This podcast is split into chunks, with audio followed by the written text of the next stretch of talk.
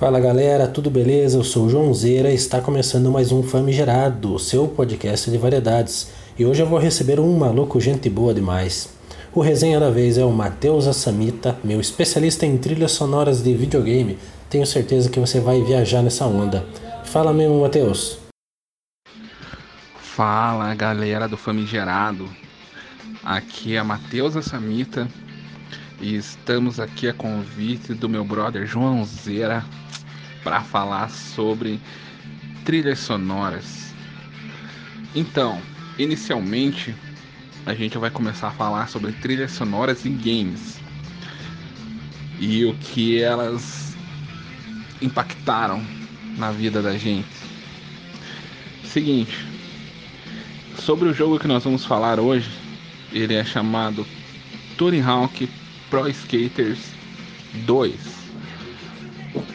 Essa música que vocês estão ouvindo logo ao fundo é a música que mais me empolgava na hora que a gente entrava naquela fase do hangar que tinha aquela ladeira gigante.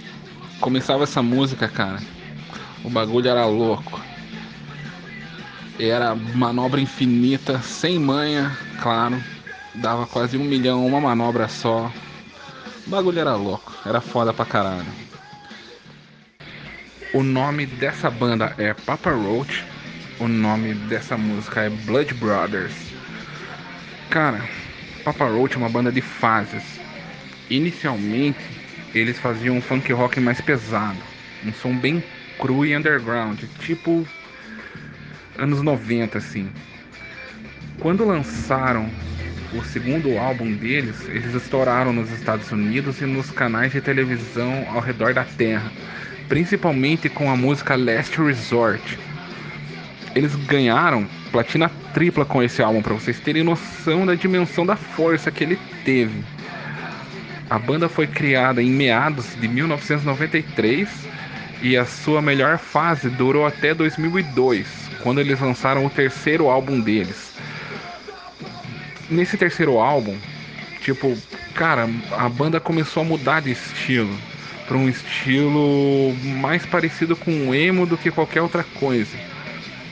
É, por causa dessa mudança, é, o álbum ganhou apenas um disco de ouro. Porém, né, eles conquistaram o espaço deles nos nossos corações devido a essa trilha sonora maravilhosa existir essa belezinha de música aqui que vocês estão ouvindo. E que eu, né, jamais teria conhecido se não fosse por causa dessa trilha. A banda ela tá nativa até hoje. É, para quem quiser procurar material deles, cara, vale a pena. Ultimamente eles lançaram um material no YouTube para comemorar o aniversário de 20 anos do álbum Infest. Em 2020 fazem 20 anos. O material é quase uma live. Ele é sensacional, vale muito, muito a pena. Tanto curtir a banda tipo com os materiais antigos, quanto com essa live histórica de 20 anos do álbum.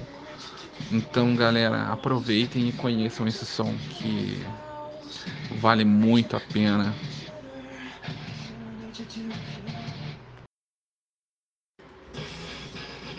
Outra banda que faz parte da minha vida por causa dessa trilha sonora se chama Rage Against the Machine. A música que tá tocando aí se chama Guerrilla Radio. Porra, só de lembrar já me arrepio. Essa era a música que era a abertura do jogo, mano.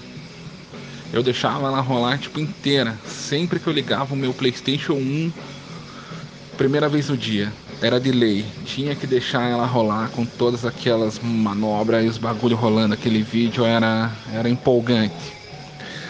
Cara, para quem curte uns temas mais politizados, eu aconselho muito a ouvir essa banda.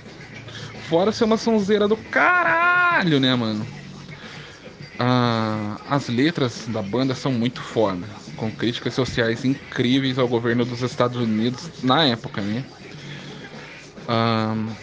eles moveram ações nos Estados Unidos fazendo eh, shows barra protestos em locais públicos para atingir o governo.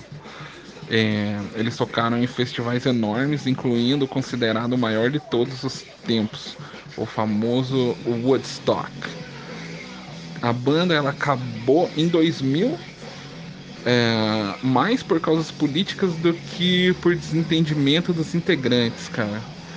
É, o vocalista foi trabalhar em causas sociais e projetos solo, e o resto da banda se juntou ao falecido hoje Chris Cornell e montaram o Audioslave. Em 2007 a banda voltou lá por fevereiro para fazer alguns shows. É, em 2010 eles vieram para o Brasil no festival SWU. E cara, se eu fui, hum, sem dúvidas, um dos melhores shows da minha vida. Quase morri esmagado, mas morreria feliz.